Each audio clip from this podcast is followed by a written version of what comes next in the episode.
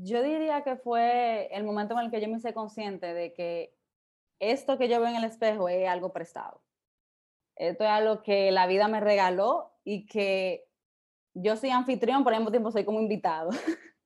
Entonces, en el momento que yo empecé a ver el cuerpo como un regalazo, porque que no todo el mundo tiene realmente eh, la misma salud física, y no necesariamente por malos hábitos, sino por cosas de la vida. Hay gente que quizá pierde las piernas, quizá no puede pararse de su cama.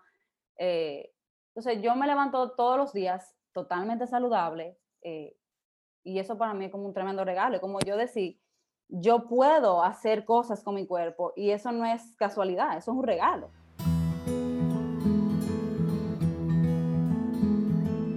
Corazonando Podcast es un espacio que te invita a escuchar y hablar con el corazón. Las conversaciones con el corazón son conversaciones cargadas de magia, porque son espacios en los que finalmente podemos expresarnos libre de juicios.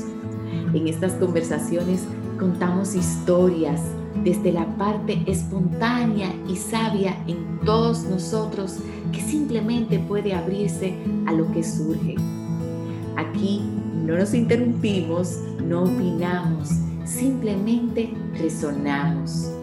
Entendemos con el corazón y nos abrimos a las sensaciones, a las imágenes y a las nuevas miradas que surgen cuando escuchamos a los demás y sobre todo cuando nos escuchamos a nosotros mismos sin juicios. En este podcast, Priscila, Laura y yo, Leonelda, conversamos con el corazón junto a ti y en ocasiones también junto a invitados muy especiales, personas que nos engalanan con sus historias. Y lo hacemos para conectar, para sanar y para entender las cosas a un nivel más humano. Hello, hello. Estamos aquí ya en el último corazonando de este mes de julio, que ha sido un mes cargado de conversaciones de bienestar. Y hoy vamos a celebrar un tipo de bienestar que estoy segura que a todos nos gusta, porque qué rico es sentirse bien en el cuerpo Seamos todos bienvenidos.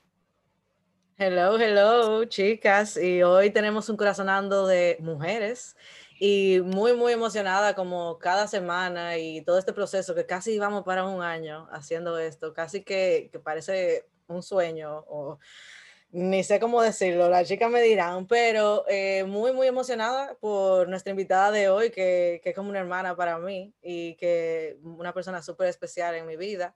Y, nada, señores, eh, como siempre, ustedes tienen que amarrarse los cinturones que nunca sabemos qué va a suceder. Así que eh, nada, invitándolas a, invitándolos a todos nuestros oyentes a entrar en sintonía y tomarse ese, tomarse ese momento para disfrutar y escuchar.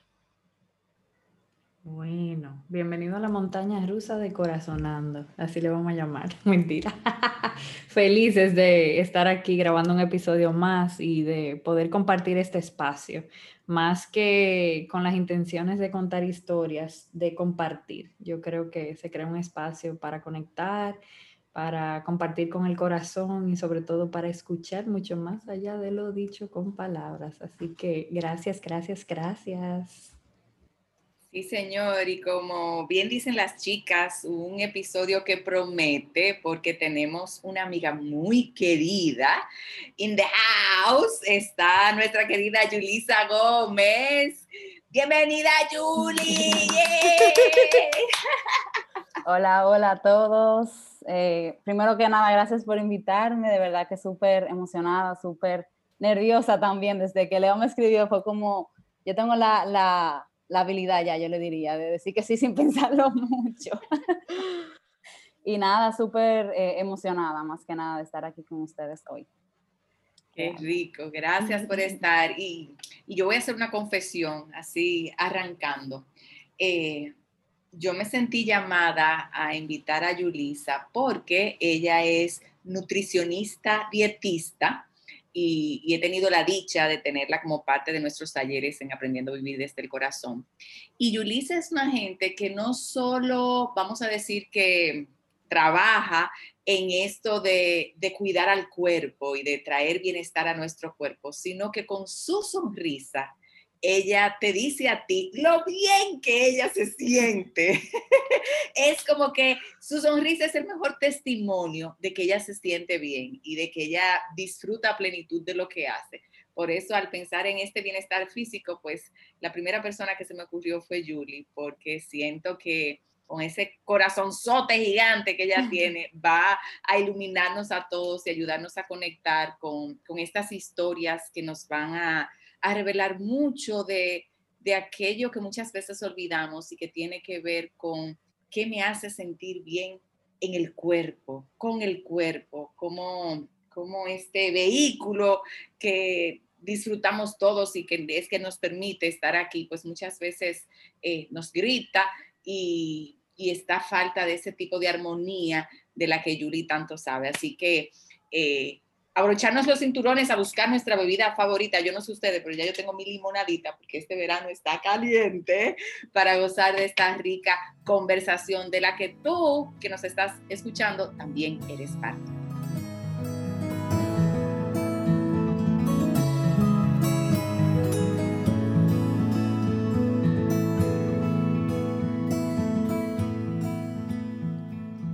Bueno, y ustedes saben que estamos aquí para contar historias y, y que muchas veces eh, tratamos de conocer un poquito más de diferentes temas, conociendo ese lado positivo, rico, de luz, pero que también conociendo el otro lado, eh, pues uno aprende mucho sobre aquello que nos trae curiosidad. Y hoy el tema es el bienestar físico y la invitación es a contar una historia de algún momento en tu vida en el que tú hayas dicho, wow, qué bien me siento con mi cuerpo.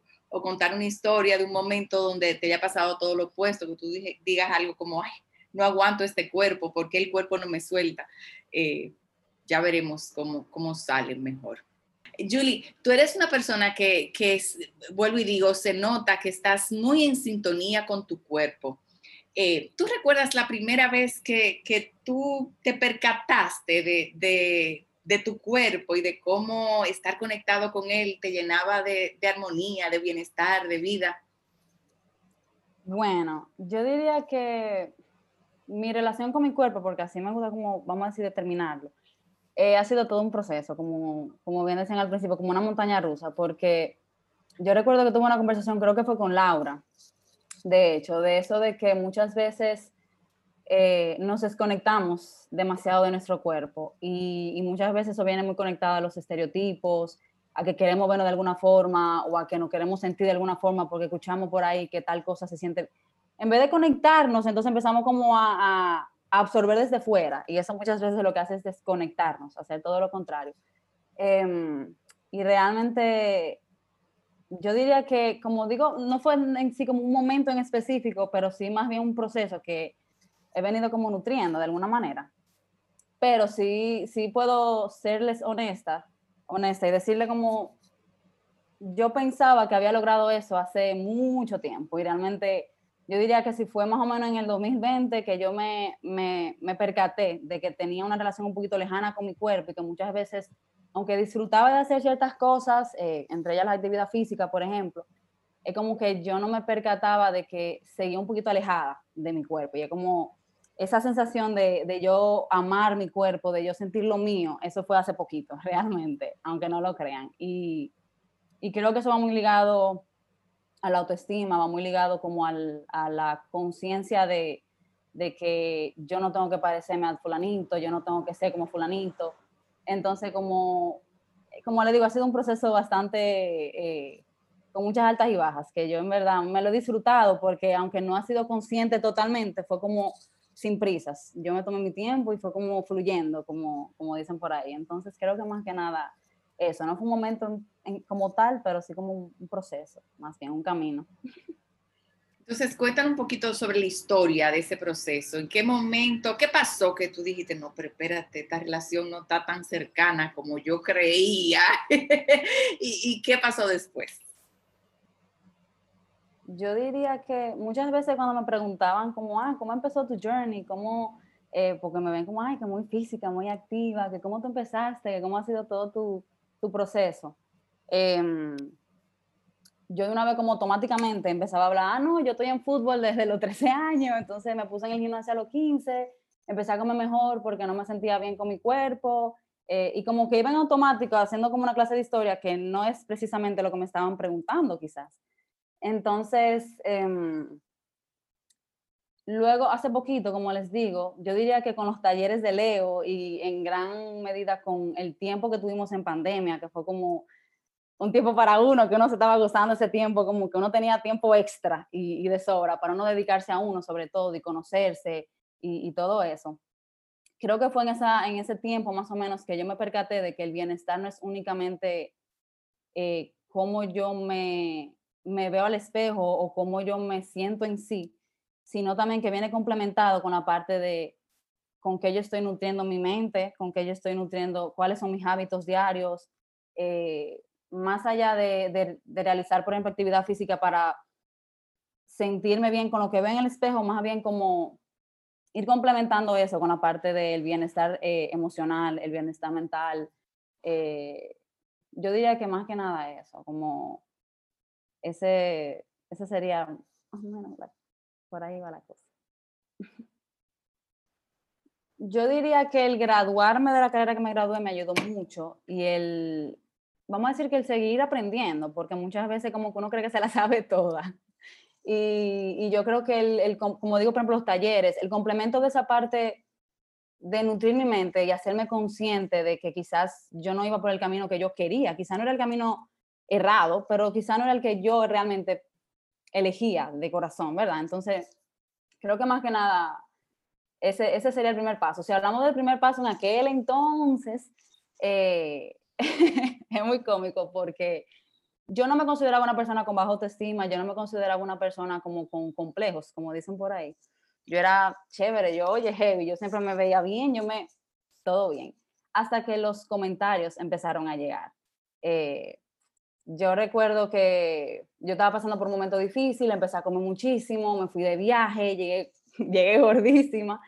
Eh, y yo hasta en ese momento yo era activa relativamente, vamos a decir que yo me mantenía en mi fútbol, pero yo no sabía comer en absoluto, yo no le daba la importancia que amerita en lo que yo le daba a mi cuerpo, ¿verdad? Entonces yo era prácticamente, entre comillas, atleta, pero no, no, no le daba el sentido de la palabra que ameritaba, porque todos mis otros hábitos eran como un, desastre. Entonces yo recuerdo que, que empecé como a, a, subir de peso, obviamente ya después de los 15 años más o menos, ya nosotras las mujeres que ya desarrollamos, empezamos a coger un poquito de peso, eh, mis malos hábitos definitivamente, y, y, yo recuerdo que empezaron a llegar como los comentarios de la persona, que tú estás más llenita, que tú estás más llenita. A mí no me importaba. Eso a mí me daba tres pitos. Hasta que yo llegué de viaje y definitivamente llegué como con algunas 15 libras más, yo no sé cómo, no me pregunten. Eh, y recuerdo que una persona me, me agarra y me dice, wow, pero tú tienes esos brazos como una boxeadora. Dios mío, tú sí estás gorda, qué sé yo qué. Y yo, ah, ok, qué chulo, gracias. No te pregunté, pero no pasa nada. Y, y nada, y recuerdo que de ahí para adelante, incluso se me cogió con preguntarle a la gente, yo estoy gorda o yo estoy más gorda que tal persona. Y era como calladita entre mí, como con la gente cercana, pero yo no, no mostraba en sí ese, ese complejo, porque realmente era un complejo. Y mira que yo, y todo el que, que me conoce ahora me dice, Luisa, tú nunca estuviste gordo, o sea, ¿cómo fue eso? Tú nunca estuviste fuera de forma, tú siempre has sido delgada, porque realmente yo soy de contextura delgada, pero, pero sí, yo tuve un poquito pasadita de peso para lo que sería saludable, vamos a decir así. Entonces, eh, a partir de ahí yo dije, no, pues yo me tengo que poner esto, porque si vamos, si vamos a seguir, a seguir, a seguir, que era mi temor, eh, la cosa se descontrola un poco. Entonces, a partir de ahí empecé como sin ninguna guía, sin nadie que me ayudara, eh, de la manera quizás no tan saludable, a eliminar alimentos de mi dieta, a no comía arroz, que si los dulces los eliminé totalmente, yo soy amante de los dulces. Y, y ya para esa edad, mami me permitió entonces ponerme en un gimnasio. Recuerdo que para ese verano me puse en un gimnasio, tenía una, una entrenadora que me ayudaba y bueno, pues ahí como que empezó mi relación con la actividad física sobre todo, porque eh, el deporte en sí, el fútbol, lo amaba, pero lo hacía mucho de hobby, estaba mis amigas, yo lo disfrutaba muchísimo. Pero mi relación con la actividad física per se inició cuando yo entré al gimnasio. Y yo desde que me inscribí, yo dije, no, esto, esto es lo mío. Yo estoy aquí y aquí me voy a quedar. Y definitivamente de ahí para adelante yo creo que, que lo otro es historia. Eh, mi relación con la comida mejoró muchísimo también y increíblemente y gracias a Dios no necesité como una intervención quizás psicológica o alguien como que me guiara mejor porque me mantuve más, leyendo y, educándome un poquito en el tema y ya como tal mi carrera me ayudó muchísimo también y el ir creando esa conciencia sobre todo de eh, aparte de la salud física, también mi salud mental, mi salud eh, emocional, mi salud social. Yo a veces salía con mis amigos y era como que me cohibía muchísimo eh, y a veces hacía ejercicio dos veces al día, como que esa relación con la actividad física saludable en mí no siempre estuvo. Entonces, por eso digo que ha sido todo como un proceso. incluso veía la actividad física como una actividad compensatoria, que es algo que yo hablo mucho con mis pacientes, de no convertir tu actividad física o el ejercicio que es algo que tú deberás de disfrutar, de gozarte, que, que te libere serotonina y tú te miras como que, wow, qué chévere. No lo convierta en, ah, yo estoy quemando 200 mil calorías eh, y, y, el bizcocho que me comí ayer. O sea, no, eso no es para nada saludable y por eso digo que hasta ese punto mi relación con la actividad física también tuvo ese proceso de no ser muy saludable y creo que por eso sobre todo digo que fue como altas y bajas, increíblemente como digo, ha sido un proceso que muy autodidacto. ¿cómo tú sabes que, tú estás bien en tu cuerpo? ¿Es el espejo que te lo dice? ¿Tú lo sientes? ¿Qué, qué se siente estar en bienestar físicamente? Yo creo que un contó. Porque creo que evidentemente la parte, no podemos obviar la parte de yo sentirme bien con cómo yo me miro al espejo, de sentirme cómoda en el cuerpo que yo, que yo estoy dentro de, de lo que cabe, ¿verdad? Porque hay muchas personas que quieren como cambiar de cuerpo literalmente y eso no es posible. Entonces, eh, aparte de eso, de, yo sentirme bien con, con cómo me veo, mucho más allá de eso, yo diría que es una sensación de energía, me siento vitalizada, eh, sobre todo después de entrenar, yo le digo a mami, mami, que yo, si yo no entreno, que puede pasar un día, quizá no me siento con ánimo, es como que yo me paso el día como, como que algo me está faltando, como que esa energía, ese boost. Eh, y por eso suelo entrenar tempranito en la mañana, me encanta entrenar tempranito en la mañana. Em, aparte también yo diría que en, mi caso pocas veces me enfermo, no suelo enfermarme. Yo digo que eso eh, tiene mucho que ver con los hábitos. Eh, gracias a Dios no tiendo a enfermarme y, por eso digo como que, ok, yo estoy por el camino, vamos a decir, correcto. Eh, y, más que nada también los, los pensamientos, en gran medida, yo diría. siento que, que, la actividad física en sí también nutre bastante mi mente es como un tiempo que yo, que yo tengo un espacio en mi día, que literalmente no me había percatado de eso hasta que lo leí, creo que fue un video, un libro, no recuerdo, de cómo la actividad física un, o, el ejercicio que uno realiza en el día, un momento donde tú literalmente, tú estás ahí en ese momento y es como, tú no te acuerdas de más nada que está sucediendo fuera, como tu concentración y el tiempo que tú le dediques como 100% para eso. Y, y, no, no fue hasta como que yo leí esa idea que dije, concho, pero es verdad, o sea, yo entro al gimnasio, yo me olvido de todo, o si estoy haciendo ejercicio aquí en mi casa, lo que sea, es como que yo, yo me desconecto totalmente de todo, de todo lo que tengo que hacer, el trabajo, o sea, es como un tiempo para mí y para mi cuerpo. Y creo que eso oye como muy cliché, pero yo suelo decirle eso mucho a mis pacientes, como que el ejercicio que tú decidas hacer, sea cual sea, la actividad física que tú decidas regalarte, porque para mí es como un regalo, eh, el tú poder hacerlo, que sea lo que tú de verdad porque no tiene que ser pesa, no tiene que ser correr. Si tú lo que disfrutas es yoga, pues a yoga. Si tú lo que disfrutas es nadar, pues nada. Si tú lo que disfrutas es eh, caminar al aire libre, pues hazlo. Eh, entonces, como que no, no, tiene que ser un momento de estrés, no tiene que ser un momento como, ah, tengo que hacer esto. Y, yo creo que eso también es algo muy peculiar de mi relación con la actividad física, de que yo de verdad me lo gozo, o sea, es que es lo mío. Totalmente yo pienso que tú diste con el clavo de que esa, esa actividad de entrenamiento a ti te apasiona. Tú sabes que no a todos nos apasiona, ¿verdad que sí? Yo hago una hora de entrenamiento y yo termino explotada, o sea, yo termino contenta, pero es más una sensación de ya acabé, qué bueno que lo hice, pero ya acabé, ya. Entonces dime, cuando tú dices, si tú quieres yoga, ah, yoga, yo sería feliz haciendo yoga hasta todos los días, pero con el yoga yo no voy a quemar calorías. Sí, por, eso, por eso hablo mucho quizás también de, ah, hablo mucho, en, menciono mucho la parte de ser, vamos a decir, realistas con, lo que, con los resultados que vamos a obtener, porque evidentemente si queremos bajar de peso, pues tenemos que hacer un compromiso con, con ciertas cosas, ya sea los hábitos de alimentación y los hábitos de la actividad física, evidentemente. Pero yo diría como que ya después de que uno encuentre ese balance, es mucho más fácil tú decir, bueno, yo prefiero hacer esto.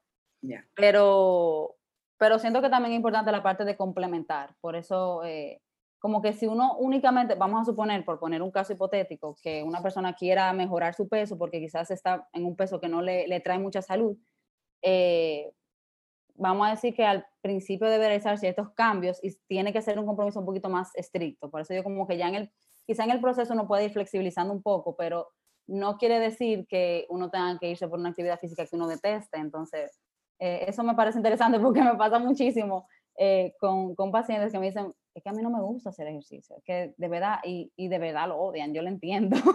no a todo el mundo le, le va a apasionar el hecho de, de hacer una actividad física, pero siento que, vamos a decir que quizá con, con algunas actividades eh, colaboren más a la parte de pérdida de peso, que estoy, sigo poniendo el caso hipotético, no quiere decir que con alguna otra actividad no vaya a colaborar. O sea, no, no tenemos que ser como tan restrictivo y estricto con esa parte, sobre todo porque el proceso de cambio de hábitos viene complementándose, como digo, y es como de nada vale quizás que yo haga todo mi esfuerzo por salir a correr a las 5 de la mañana con una carota porque lo odio y llegar cansada a mi casa, no rendir en el trabajo, tener problemas en el trabajo, eh, sentirme en compromiso como obligatorio y tener como todo un caos en mi mente.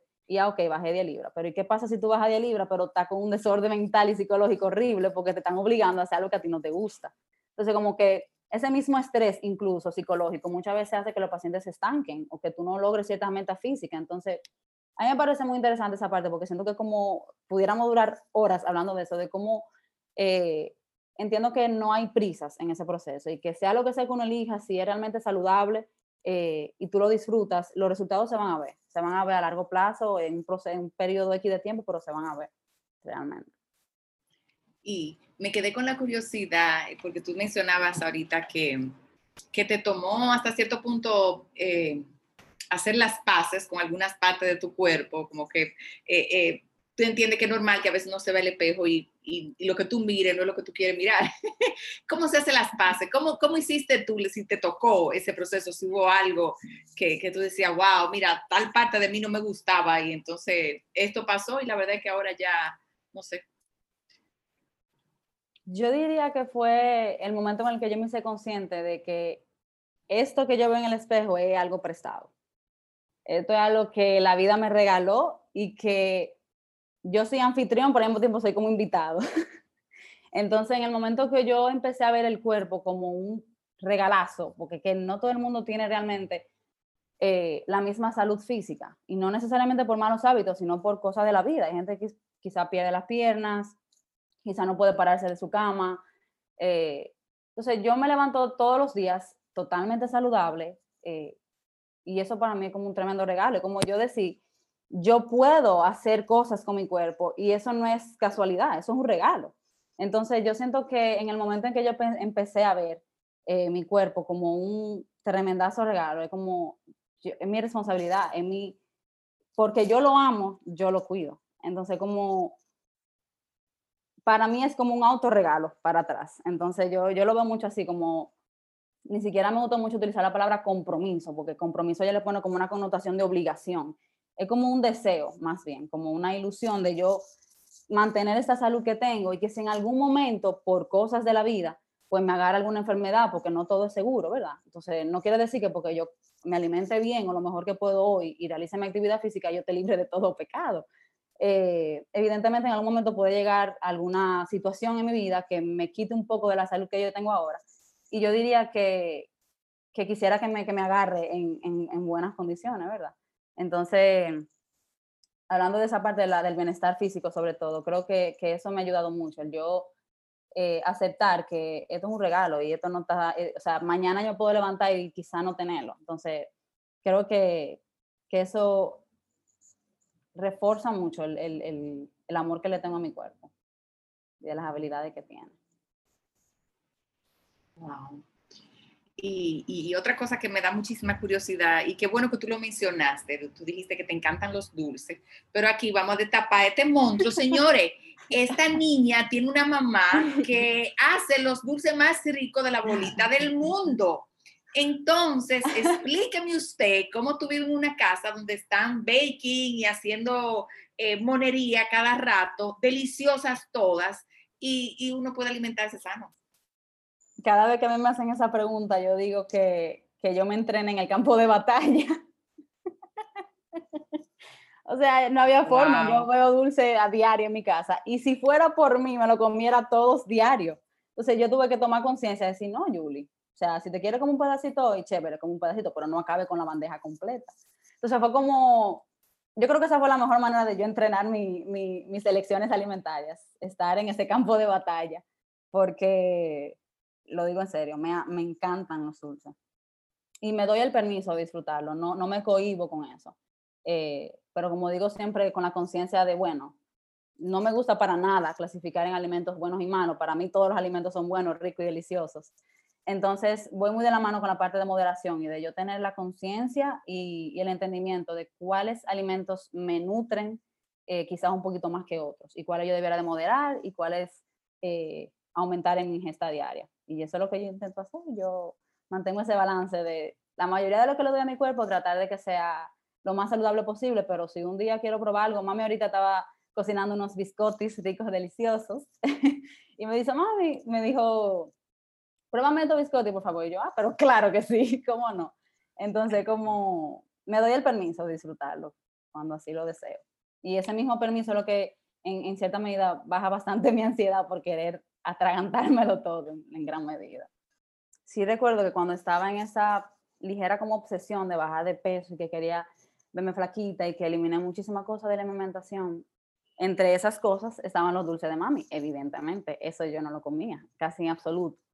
Eh, y, y de alguna manera como me di cuenta de cómo el aspecto social, familiar, tiene un aspecto muy importante en lo que es la alimentación saludable también.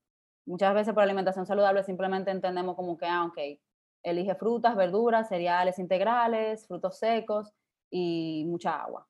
Perfecto, pero ¿qué pasa con el aspecto social, el aspecto emocional de la persona? Eso también es parte del círculo de la alimentación saludable y del estilo de vida saludable. Entonces, creo que en momentos, en muchos momentos como que me perdí de momentos eh, especiales por cohibirme. Y es como, yo llegué e, en un punto de mi vida y dije, pero ¿por qué? O sea, Yulisa, ¿qué te pasa? ¿Por qué tú haces eso? Eso no es necesario. Y ahí fue como que aprendí y sobre todo a moderar y a, y a ser consciente de que si yo quiero compartir un brownie con mami, con mi familia, porque tenemos un domingo aquí en comida y todo chévere, o sea, yo puedo hacerlo.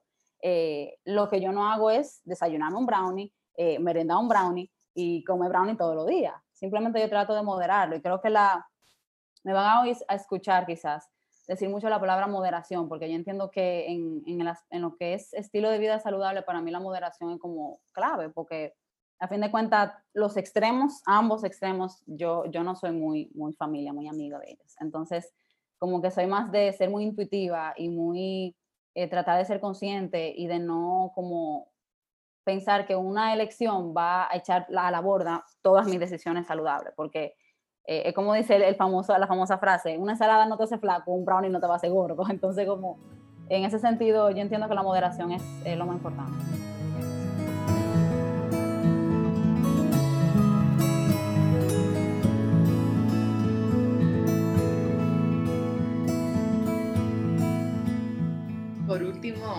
Quiero que me cuentes una historia que hable de, de, los hábitos, que es una palabra que escucho que tú mencionas una y otra vez. Cuéntame una historia que hable un poco de, de, lo que ha sido para ti darte cuenta o asumir lo que es un hábito saludable y lo que no, o lo que no es un hábito saludable, como, como, ¿Cómo te cayó a ti eso de que, wow, mira, este es un hábito que yo quiero seguir cultivando en mi vida? O mira, tengo otros cuatro hábitos que me tienen en broma.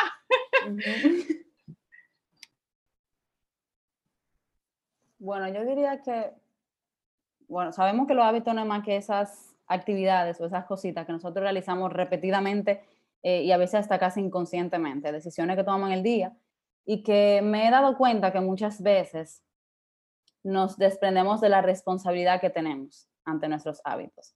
No, que en mi casa no me enseñaron eso, no, que a mis padres nunca me enseñaron a comer vegetales, no, que en la actividad física en mi día a día de niño no era regular. Entonces que muchas veces tendemos como a desconectar la, la responsabilidad y por tanto la libertad que tenemos de, de, crear nuevos hábitos y de modificar nuestros hábitos. Entonces yo siempre digo, no es fácil, realmente no es, eh, no es sencillo, que algo que uno viene repitiendo, repitiendo, y muchas veces, como digo, inconscientemente, uno cambiarlo.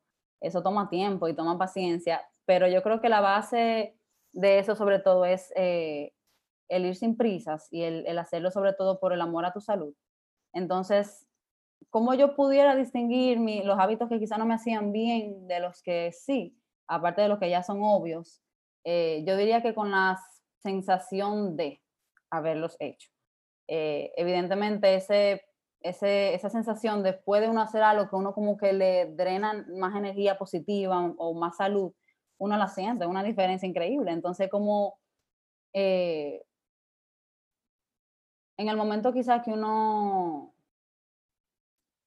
vamos a decir que hay muchos hábitos, hábitos que no son, vamos a decir, sanos que toma su tiempo como en, en, darse esa sensación de malestar. Y por eso digo como que usualmente la, gran mayoría quizá nos venimos dando cuenta de ciertos hábitos que tenemos que no son muy buenos, quizá un poquito tarde, pero yo digo nunca tarde. Entonces como, por ejemplo, un hábito que yo tenía, que he ido cambiando y que me he dado cuenta de lo bien que me ha hecho, es que yo solía trabajar hasta tarde.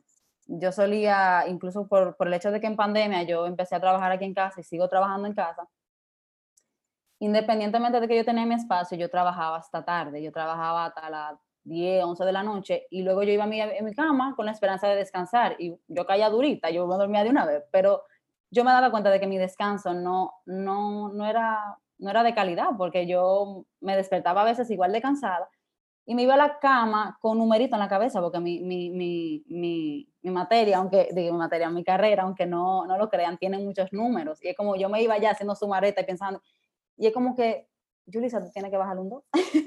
Entonces, por ejemplo, en el momento que yo me percaté de eso, y la única forma de yo percatarme de eso es observándome, ¿verdad? Y yo viendo cómo reaccionan ciertas, eh, ciertos hábitos en mí. Entonces, la única forma de yo decir, ok, esto no me está haciendo muy bien, déjame ver cómo lo modifico poco a poco.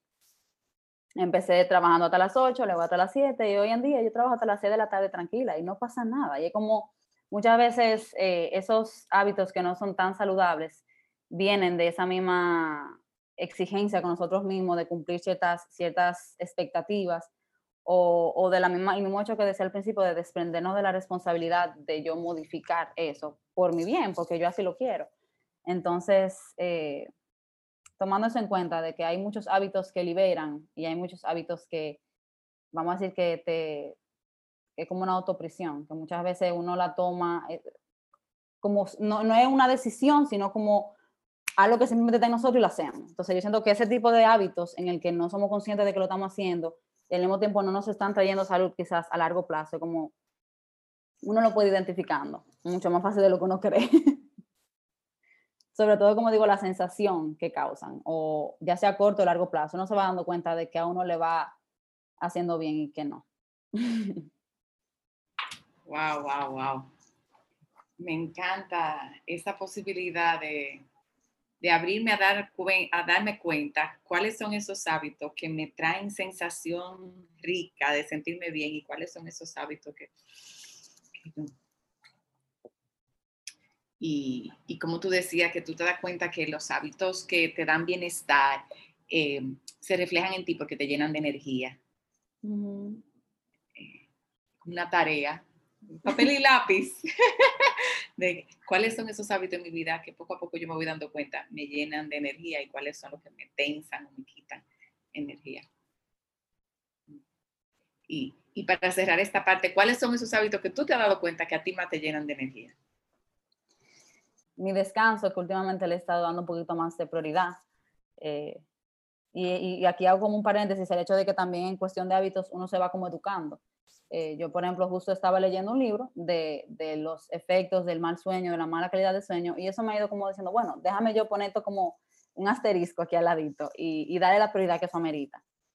Em, otros de mis hábitos que yo priorizo, evidentemente, es mi actividad física, o sea, yo iba a mi CrossFit y yo dedicarme por lo menos una hora eh, cada, qué sé yo, yo usualmente cuatro o cinco veces a la semana y dependiendo mucho de, mis, de mi estado emocional, yo me guío mucho de eso, como digo, yo soy muy intuitiva. Entonces no es como que tengo un, un, un guion y decir, Yulisa, tú tienes que ir al gimnasio cinco días de la semana y si no, entonces tiene que volver a empezar. No, o sea, yo, yo me lo disfruto y yo si un día quizá, que muy rara vez pasa, pero si un día quizá no me siento con ganas de ir, pues simplemente no voy. Y si más tarde me, me emociono y quiero salir a correr, pues salgo a correr, libero un poquito de energía con eso y me siento como, ok, chévere. Em, otro de mis hábitos que yo diría que son prioridad para mí, eh, y ya yo creo que con esto cierro y creo que lo más importante es la parte de la alimentación. Eh, yo soy muy creyente de que lo que uno le da a su cuerpo, eso va dando como, un resultado. Y no únicamente con la alimentación, pero me, me, enfoco en eso sobre todo, porque también lo digo con los pensamientos. Eh, uno, todo en exceso y todo en, en, falta hace daño. Y así como un exceso de alimentación o un déficit de alimentación, eh, siento que, que, me, me quita un poquito el equilibrio.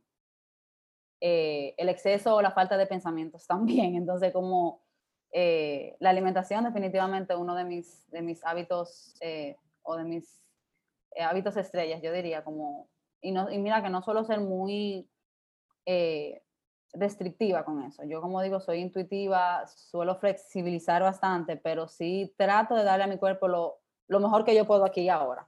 Ya después van para adelante, vemos qué pasa, pero mis selecciones alimentarias de ahora son las que yo por el momento puedo ofrecerme y lo mejor que yo puedo. Y ya por último, los, eh, el, hábito de la lectura, que realmente me, me nutre mucho. Y, y, es como un tiempo para mí que yo me he dado el permiso de disfrutarlo, porque antes ponía siempre la excusa de que, Ay, no, no tengo tiempo, eh, que sé yo, yo me he leído un par de libros como si nada y, y digo, por fin, logré el hábito.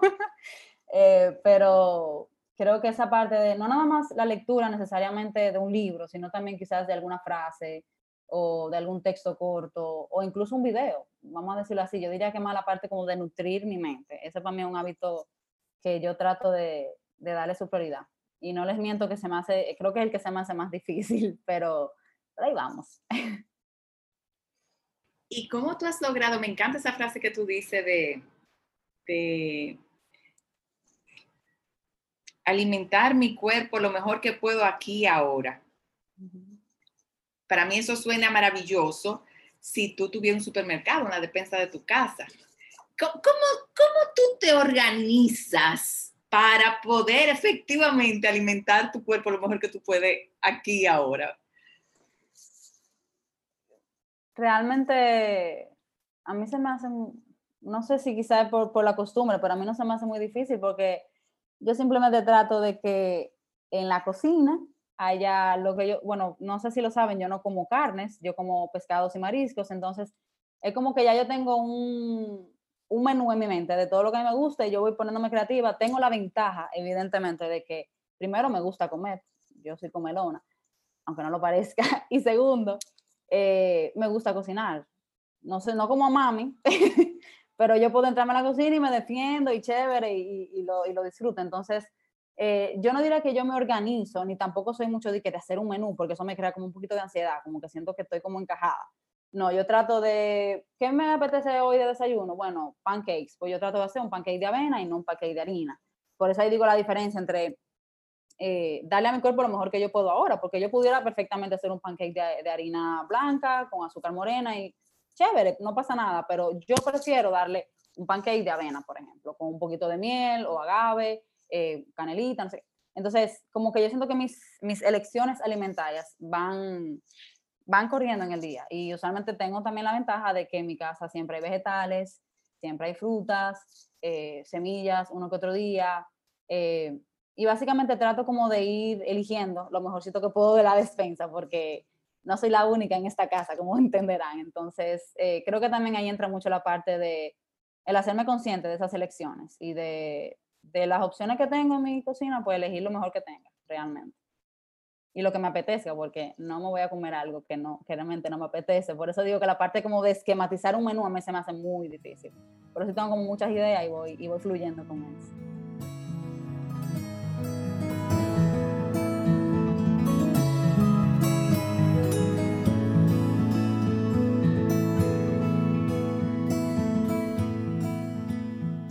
Wow. Eh, bueno, señores, llegó el momento, mi momento favorito, pero ya de, de todo, de todas, de todas. Hay que, tengo que compartir, porque también los momentos favoritos hay que compartirlo con los demás. Entonces, nuestro momento favorito eh, llegó ahora y es el momento de resonar. Eh, como siempre, una sensación nueva, una imagen, una historia nueva que te haya traído las historias de Julie en el día de hoy. Eh, pues este es el momento de hacerlo. Así que los invito a todos a resonar. Eh, una historia que me vino a la cabeza que es con Yulisa para colmo. Eh, y es muy es coincidencial, tal vez desde el momento que supe que te iba a venir, otra vez me, me vino esa historia, que es recurrente en mi vida, tal vez porque el tema de la alimentación y todo eso, yo hasta me río. Hace muchísimos años, o sea, yo creo que, qué sé yo, teníamos que tener... Mm, yo no sé, yo me atrevería a decir que 12 años, mm, algo así, tú qué sé yo, 11, no sé. Entonces, eh, así mismo como ella dice campo de batalla, yo le digo a esa casa eh, muchos nombres, entre uno de ellos mi casa de favorito, Casa Belandia, eh, donde me dan todo lo que yo quiera, porque yo soy, o sea, aunque yo soy de esa casa, que conoce a Teatania, sabe, ¿verdad? Entonces, Teatania hace un postre eh, que lleva un bizcocho, tú sabes de qué, ¿verdad? Ok, lleva un bizcocho que se, ella le dice el bizcocho esponjoso. Entonces, prácticamente para hacer ese dulce, que no me acuerdo cuál es, eh, ella tiene que hacer un paire de bizcocho esponjoso, o sea, un paire normal, ¿verdad? Grande. Y nunca se me va a olvidar que Tania hizo eso, ese, ese bizcocho esponjoso, y Yulisa y yo nos comimos el paire entero el país entero, todavía el sol de hoy, a mis casi 25 años, yo me acuerdo de ese momento, yo digo, yo no entiendo. Porque después de ahí, Julissa y yo, cada rato, cuando yo se lo menciono, yo digo, es que yo no entiendo cómo tú y yo nos comimos un bizcocho entero, o sea, un bizcocho esponjoso.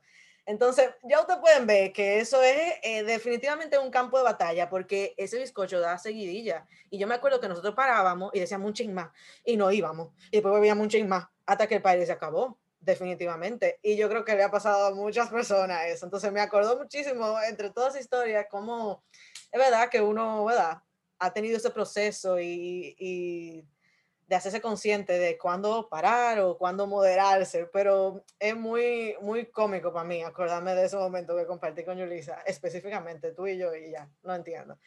Em, también hablabas al principio como que cómo parte de tu bienestar físico, eh, no solamente la actividad física, sino ¿verdad? la salud mental y con lo que tú te nutres. Y eso como que eh, me puso como, eh, me conectó mucho porque me di cuenta cómo muchas veces uno como que divide y uno dice bienestar físico es como el cuerpo y ya.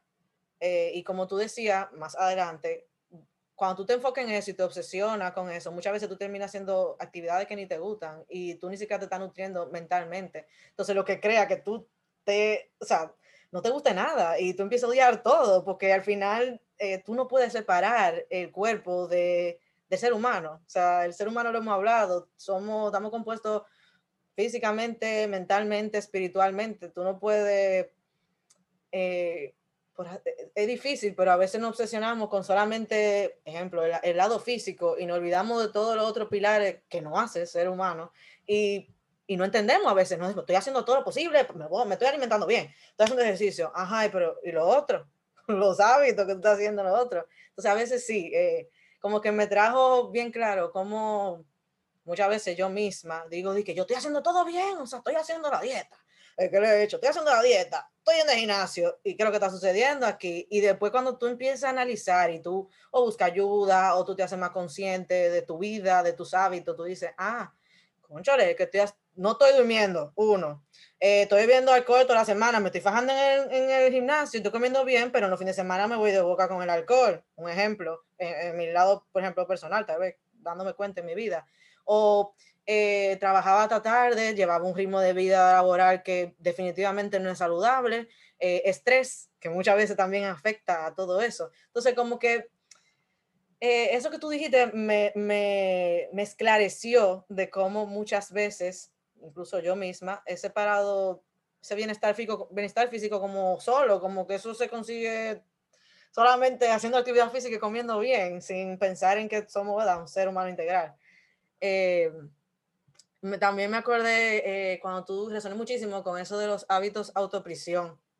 Y me da, o sea, increíble cómo es que, es que yo tengo hábitos autoprisión, porque son hábitos que uno como que lucha con ellos y uno dice, sí, ya yo voy a estar consciente, voy a, en mi caso, yo no puedo decir que odio hacer ejercicio, pero es el hábito que más me ha costado en mi vida, de verdad. Y es eso, que no he encontrado algo que me guste totalmente y que me enganche. Y sé que son hábitos autoprisión para mí, porque yo soy como que, ok, me anoto, duro un rato y después vuelvo para atrás. Y entonces tú te sientes así, de verdad, como un autoprisión. Tú dices, ¿cuándo es que yo voy a salir de cárcel, de Najayo? ¿Cuándo es? Entonces tú te enfocas mucho también en salir, pero, ¿verdad? como tú decías, hay un proceso detrás que, que tiene que suceder y que de, de verdad es como, es esperanzador incluso escuchar que nunca es tarde. O sea, como tú dices, o sea, es verdad, tú tienes un hábito de autoprisión, un hábito eh, malo, no saludable para ti específicamente, pero está bien, si tú te diste cuenta ahora a tus 25 años, nunca es tarde, mejor, que, mejor tarde, más tarde que nunca. Ajá, entonces, eh, como que me resoné mucho con eso, eh, los hábitos autoprisión y ese nombre, que muchas veces me he sentido así. Y también como eh, los hábitos que, que, tú te vas dando cuenta que son los que te dan vitalidad o, o, cómo te hacen sentir. Y es, es chocante, literalmente, porque yo me acuerdo, hablaba en el episodio, uno de los episodios anteriores, que yo estaba en ballet y literalmente mi mejor eh, contextura física y salud, yo puedo decir que fue en esa época, o sea, a mí no me dolía nada y hoy mismo me encontraba yo diciendo a mi novio, desde que yo, eh, qué sé yo, no sé, ya tú sabes, uno pone como unas metas, desde que yo llegue a Valencia o desde que yo llegue a esto, yo tengo que cambiar algo porque a mí me está doliendo todo, yo tengo 24 años y un dolor de espalda que parezco que tengo 83, no puedo hacer cosas, tú te das cuenta que tú eh, subes tres escaleras, te está oficiando, en, mi caso, que tiendo, ¿verdad?, a, estar en sobrepeso, genética y los factores lo que sea, pero es como vuelvo otra vez y me doy cuenta de, de estos hábitos que yo misma me estoy dando cuenta que no estoy haciendo y que sigo haciendo esos hábitos autoprisión que definitivamente no me hacen sentir bien. Todos los días me quejo que me duele el padre y no puedo dormir. A veces un cansancio, camino dos o tres kilómetros y tú dices, pero, pero yo tengo, o sea, yo, yo me pregunto, yo le digo a mi novio, o sea, yo voy a cumplir 25, tú tienes 25 y no puede ser. O sea, eh, no puedo sentirme así. Entonces, esos son como señales que el mismo cuerpo me va dando. Incluso hasta no dormir bien, también una señal para mí de que no estoy moviendo mi cuerpo lo suficiente o no. Y, incluso hasta hábitos como levantarme y coger el celular, que son otro hábito de autoprisión para mí, que lo dejo, digo, wow, qué bueno es no levantarme y ver noticias o ver conversaciones, vuelvo y lo hago y digo, ¿por qué que me estoy sintiendo así? Y después digo, ajá, Claro, porque todos los días te está levantando con, y dice, pues mi celular. Pero y a mí esta risa me da, es como, es increíble cómo ese tipo de hábitos, literalmente, tú llegas a un punto de inconsciencia, porque son hábitos al final, incluso hasta si son buenos, tú puedes llegar a ese nivel de autoconciencia y, y hábito bueno, pero cuando tú te das cuenta del malestar que tú estás sintiendo y tú analizas, como dice Yurisa, y dice, wow, ¿qué, qué, qué será lo que yo puedo cambiar para hacerme sentir mejor? Tú te das cuenta de que hasta utilizar el celular todos los días en la mañana, desde que tú te despiertas, sin ni siquiera decir gracias, eh, Señor o universo, por estar vivo, ya eso te va afectando incluso a tu bienestar físico. Hasta mi gana de levantarme y mover mi cuerpo, porque ya yo me entretuve y duro horas viendo Instagram, ya yo digo, ay, yo no tengo tiempo para hacer ejercicio ay, yo no tengo tiempo para moverme ni para hacer un desayuno bueno, ya yo voy a resolver con lo que está eh, un croissant, en este caso, un croissant y un jugo que, y ya. Cuando yo sé que si yo empiezo mi mañana más consciente, más intuitivamente, hago mi journal de gratitud, eh, ya yo digo, wow, me siento mejor mentalmente, incluso hasta para prepararme físicamente de lo que voy a hacer en el día. Entonces, wow, eh, mucho con todo eso, porque, ¿verdad? Eh, yo creo que todos hemos tenido ese tipo de temas y creo que todos eh, eh, tenemos algún tipo de proceso eh, que llevar con nuestro bienestar físico, porque es importante y todos tenemos ¿verdad? Un, un cuerpo que necesita ser eh, escuchado y, y nada, todo el mundo yo creo que está buscando algún momento de su vida escuchar a su cuerpo y ver qué es lo que está sucediendo ahí. Así que nada, espero que hayan disfrutado mi resonancia. Pues yo resonando muchísimo, eh, voy a comenzar de atrás para adelante, resonando con Laura. Eh, yo no recuerdo a quién yo le comentaba el otro día que si hay algo que yo agradezco de mi trabajo es que me permite estar eh, quizás con la mente dividida en muchas cosas y que una vez comienzo una reunión, que una vez que comienzo una reunión o un episodio como este, eh, gracias al tipo de conversación que practico, eh, mm, solo me queda estar 100% presente en, la conversación. Y yo me doy cuenta que eso para mi cuerpo-mente, como si fuera una sola cosa, es un bálsamo. Hasta el punto que, que hay momentos que yo estoy loca por tenerme que reunir con alguien para ya poder estar ahí solamente. Porque, eh, y aquí viene la resonancia con Laura, una mente dividida eh, no es una mente que puede estarse ocupando de lo que necesita. Eh, como que esas dos cosas no van. Eh, y creo que, que comentó algo similar, como, como para ocuparte del cuerpo, tú tienes que estar como en una sintonía. Entonces yo puedo ver claramente como en mi caso, yo no, yo no alcanzo esa sintonía estando aquí, estando en el celular, estando en el Instagram, queriendo hacer cinco cosas al mismo tiempo, que es donde mi mente tiende a meterse si no está enfocada, disciplinada, eh, atenta. Eh. Y bueno, pienso que nada es casualidad. Tengo dos días, eh, ayer y hoy, que me levanto y lo primero que hago es un poco de yoga. Y para mí eso ha hecho una diferencia enorme en la calidad de mis días. Y yo soy una gente muy mental que comenzaba el día por la mente eh, más que todo reflexionando, escribiendo, meditando, pero me ha encantado poder eh, conectar con el cuerpo primero, porque siento eh, un poco de lo que dice Yulisa, de que no hay manera de tú conectar con el cuerpo sin tranquilizar la mente. Eh, como que cuando uno está conectando con el cuerpo, inmediatamente la mente se aquieta, se cae un poquito. Yo diría que hasta como que se pone a tu servicio en vez de tú estar al servicio de ella. Y eso me, me impresionó mucho que ella lo pudiera nombrar tan claramente. Luego eh, me quedé fascinada con la idea de los regalos y cómo ella habla de esa conciencia de que el cuerpo completico y cada una de sus partes son un regalo. Entonces un regalo que, que ella dice que ella quiere cuidar eh, y de ahí que no se sienta como una obligación cuidar de ese regalo. Y de cómo ella habla también que poder ejercitar el cuerpo también es otro regalo eh, que una responsabilidad para con eso que ella quiere cuidar tanto, pero que también para ella se ha convertido en un regalo. Yo digo, wow, eh, yo quiero, cuando sea grande, y ojalá y no me tome mucho tiempo, yo quiero llegar ahí, a sentir ese tipo de, de inspiración, pero desde la vivencia, de, que yo poder ejercitarme, un regalo que yo me estoy haciendo, que yo le estoy haciendo a esto que llamamos cuerpo. Eh, me encantó este concepto de los regalos. Eh, me encanta esa forma tan orgánica que, que Julie habla de que ella se ocupa de alimentarse, porque yo siento que a mí se me ha puesto como complicado. Eh, y me doy cuenta, escuchando las historias de Julie, que es precisamente porque yo siempre quiero acudir a hacer el menú y a comprar la compra para el menú y a que faltan los ingredientes del menú. Y eso me, como que yo me hago trampa con eso, con dar esa vuelta tan grande y ella lo pone como tan sencillo y tan transparente. No, mira, yo procuro que siempre hayan fruta, tener semilla, eh, o sea, como una cosa que, que por qué no va a haber lo que yo quiero comer, lo que yo siento que a mí me nutre, eso, eso es parte de, y, y me, me recuerda como uno también como que se bloquea, por no decir, se pone muchas excusas a veces, con cosas chiquiticas, y simplemente por miedo, porque a la larga es miedo a no poder.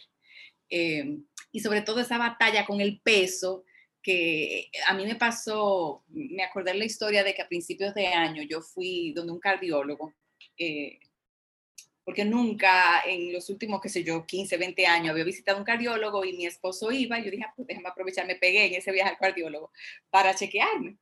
Eh, señor, y cuando me pesan, yo tenía como alguna, bueno, yo tenía un peso que yo nunca en mi vida lo había tenido, quizá alguna 20 libras de más. Y eso me dejó a mí con un friqueo.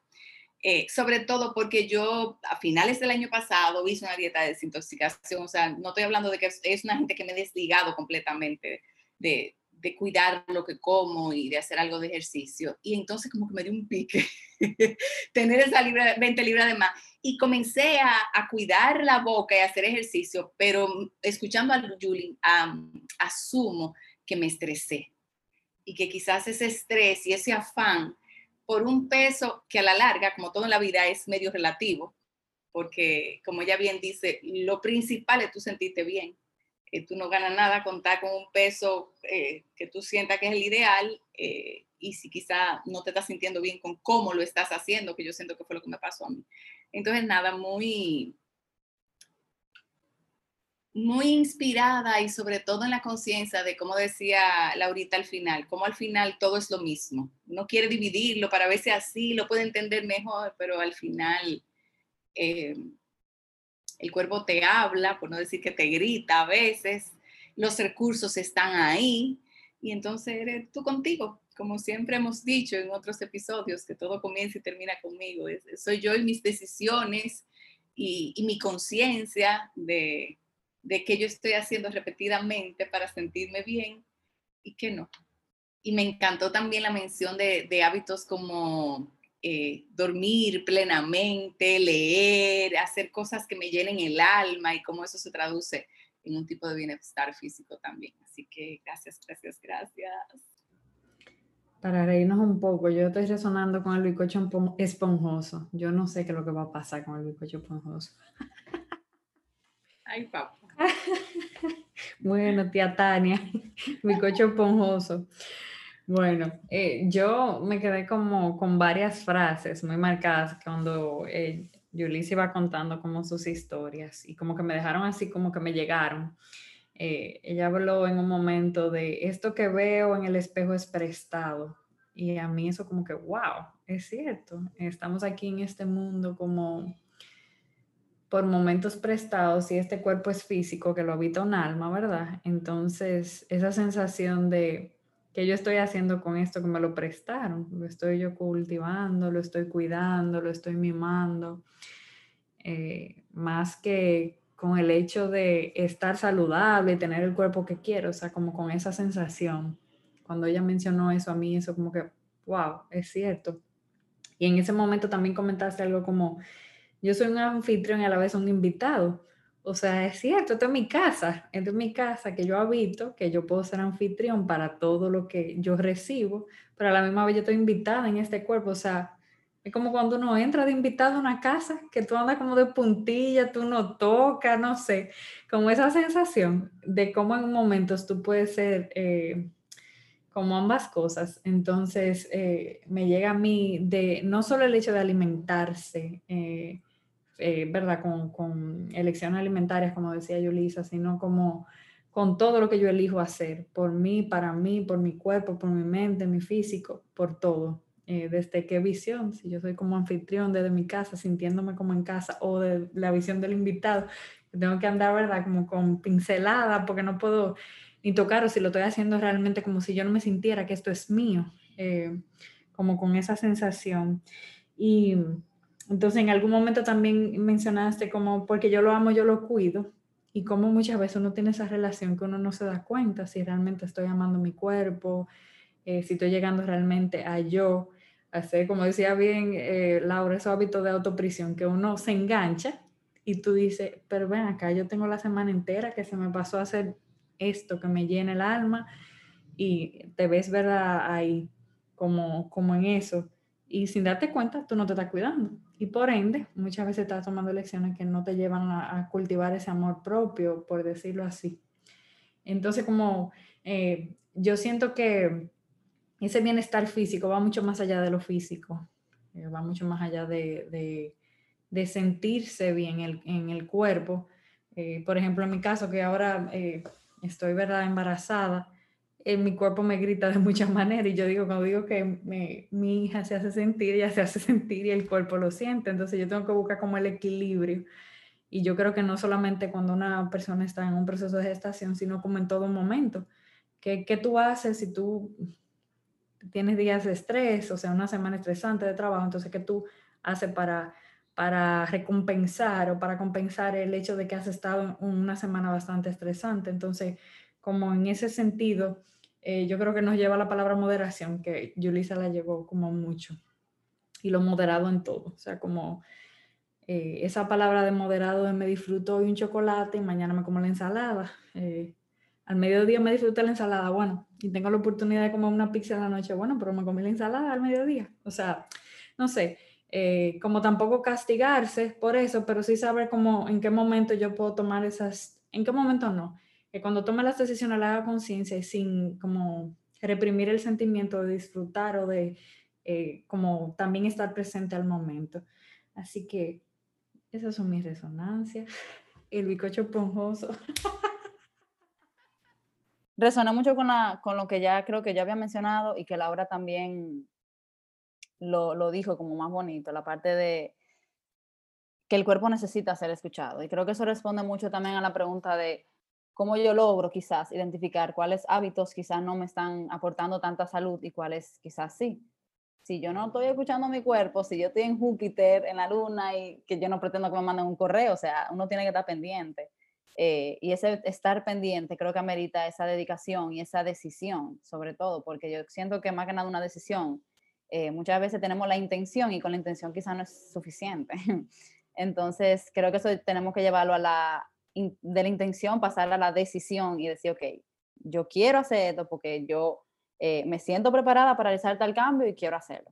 Y con eso de estar preparada, creo que viene la, algo que resoné con, con Priscila, que honestamente no recuerdo ahora mismo qué fue lo que dijo, pero sí viene a mi mente la parte de que eh, ese proceso de ir cambiando hábitos, eh, que como bien yo decía, una elección o, o, una iniciativa que uno va teniendo poco a poco, no es como que hay un guion para hacerlo. Entonces, la gente quizá piensa que como que tú tienes que empezar por aquí, y luego, como que ese tipo de recomendaciones tan lineal y tan eh, hasta psicorrígida hasta cierto punto de esto es lo que tú tienes que hacer, o sea, no, eso es lo peor que uno puede hacer, porque eso es lo que hace como encasillar a uno y uno se siente como más prisionado, sobre todo, eh, como más trancado, eh, como un laberinto sin salida. Y es porque simplemente, porque, claro, muchas veces con toda la buena intención del mundo, uno recibe consejos de lo que a otro le ha funcionado, y eso está chévere, pero no quiere decir que a mí me vaya a funcionar, porque no únicamente, como ya hemos ido mencionando, no solo está el aspecto de lo que yo elijo comer, lo que yo elijo hacer, sino que está eh, mis experiencias hasta ahora, todo lo que yo he vivido, eh, cómo yo respondo ante ciertas, ciertos estímulos, cómo, cómo son mis hábitos hasta ahora, qué hábitos yo quiero cambiar, eh, mi actitud hacia esos hábitos. o sea, hay, hay, todo un con todo y, y, también incluso el contexto social que me está envolviendo ahora mismo, cómo voy en mi trabajo, cómo voy en mis elecciones, si tengo alguna meta a corto plazo que quizá me está abrumando. Entonces, como que hay muchas cosas que pueden ir cambiando de persona en persona y que aunque suene como que es lo mismo, no es lo mismo. Entonces, esa parte como de, de ir sin prisas, de cada quien ir a su paso, para mí es como súper importante porque me tienden a hacer mucho la pregunta de, ah, y siempre pongo el ejemplo de bajar de peso porque creo que es lo más común en consulta. Eh, entonces, si tú me pones una dieta, ¿en cuánto tiempo yo voy a bajar tanta libre? Como que yo no te voy a responder esa pregunta, perdón. porque aunque sí existe la teoría y hay artículos que te hablan, ah, tanta libre por chévere, pero eso no es lo único, no podemos como aislarlo. Y es como, eso es lo que yo trato de que, de transmitir, que quizás se, se escucha un poquito como enredado, de que el contexto es mucho más complejo de lo que uno, de lo que uno piensa. Entonces, dentro de esa complejidad está el hecho de uno irse dando el permiso, de uno no tener la prisa, de uno realmente tener la intención y como es poquito a poquito, como que, y sobre todo celebrando los pequeños logros, porque muchas veces tenemos metas o propósitos a largo plazo, con lo que yo entiendo hoy que me va a hacer bien en un mes, dos meses, y como que en, ese transcurso no olvidamos tanto de los pequeños logros que vamos teniendo. Eh, que si logré el gimnasio tres veces a la semana, esta, semana, o sea, chévere, es un logro, celébralo, disfrútalo, o sea, como hacer tuyo esos pequeños logros también es importante, porque si estamos abrumados todo el proceso, eh, y si bien eh, al inicio es mucho más difícil quizá empezar y como cambiar ese hábito y cogerle cariño, eh, es como cuando, cuando uno se clava una espinita, como que sacarla y el proceso de no tener espinita molesta, molesta, y como sacarla duele más todavía, pero ya después como un alivio y toma tiempo. Entonces, creo que más que nada eso, la parte de, de olvidar un poquito del guion, de ser tan rígidos, tan restrictivos. Y quizá sentarnos uno que otro día y pensar, ok, ¿qué me funciona a mí? Hacer una lista, estos son los hábitos que quizá yo quiero cambiar en este año. Vamos a ponerlo a largo plazo para no hacerlo muy, muy difícil.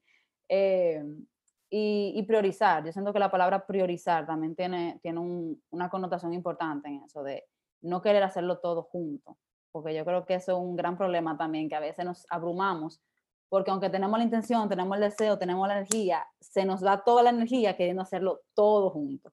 Y es como, no hay necesidad, o sea, vamos a empezar, vamos a suponer que yo soy una persona que bebo Coca-Cola diario, me bebo dos 20 onzas diario, vamos a empezar bajándole a un 20 onzas diario. Y ya con eso yo estoy haciendo hábitos que me están haciendo ganar salud, aunque no se escuche como eso. Porque quizás si yo me acerco a una persona y le digo, no, yo me tomo una Coca-Cola diario, esa persona dirá, oh Dios mío, o sea, ¿por qué? Pero tal vez esa persona no sabe que yo antes me tomaba dos entonces, como que ya yo sé, y, y, en mi proceso yo sé que es un progreso. Entonces, yo entiendo que hacer de eso como también un hábito, de esas pequeñas celebraciones de voy dando baby steps. Y que lamentablemente no todo el mundo tiene el tiempo de hacerlo, porque a veces que se encuentra ya en un apuro por algún tema de salud y tiene que hacer cambios más rápidos. Entiendo que el momento es ahora. y hacerlo cada quien como sin esa prisa, sin ese guion, sin eso, ay, tengo que hacer esto, tengo que hacer aquello, no habla tu paso y tú vas a ver cómo las cosas van cogiendo su curso, sobre todo.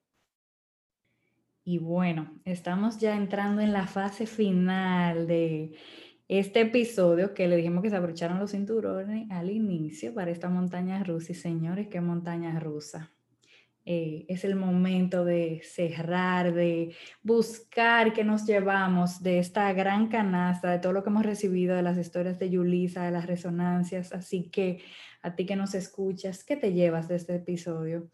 ¿Con qué, con qué te quedas? ¿Qué historia eh, marcó en ti o qué destapó? Así que aquí está el momento para qué nos llevamos.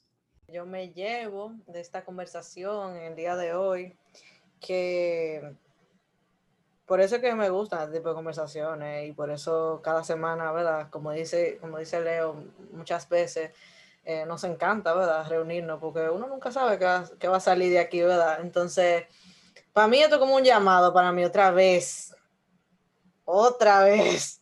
Once again. Exacto, es como, yo lo voy a coger como, es un regalo, es un regalo, la verdad, porque es como si yo hubiera tenido varios días ya, ¿verdad? Atendiendo y escuchando un poquito más y poniendo un ching más de atención.